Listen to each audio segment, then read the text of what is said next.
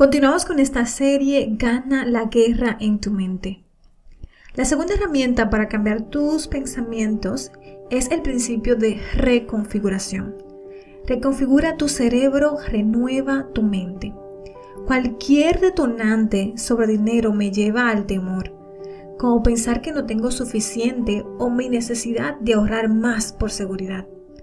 Cuando soy provocada por el dinero, Caigo en un bache y así trabaja mi cerebro y necesito crear una trinchera con la verdad. La buena noticia es que la Biblia habla de todos los problemas. La palabra de Dios nos da la verdad que nos capacita para salir de esos baches de destrucción, nos lleva por un nuevo camino hacia la vida. ¿Qué dice la Biblia que aplique a mis miedos y problemas económicos? Aquí están algunos de mis versículos favoritos. Sé lo que es vivir en la pobreza y lo que es vivir en la abundancia. He aprendido a vivir en todas y cada una de las circunstancias, tanto a quedar saciado como a pasar hambre, a tener de sobra como a sufrir escasez. Filipenses 4:12 Yo los salvaré y serán una bendición. Cobren ánimo. Zacarías 8:13 Hay más dicha en dar que recibir. Hechos 20:35. Y Dios puede hacer que toda la gracia abunde para ustedes, de manera que siempre, en todas circunstancias, tengan todo lo necesario y toda buena obra abunde en ustedes. Segunda de Corintios 9:8. Así que mi Dios les proveerá todo lo que necesiten conforme a las riquezas que tiene en Cristo Jesús. Filipenses 4:19. Tomando esto, elaboro lo que yo llamo una declaración. Declaro la verdad en mi batalla contra las mentiras que estoy tratando de creer. El propósito de esto es que se convierta en mi nueva vía neuronal, mi trinchera hecha de la verdad. Aquí está mi declaración basada en la palabra de Dios. El dinero no es ni será un problema para mí.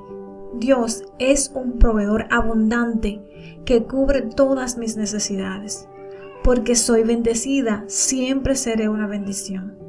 Daré generosamente porque sé que dar es efectivamente mayor bendición que recibir.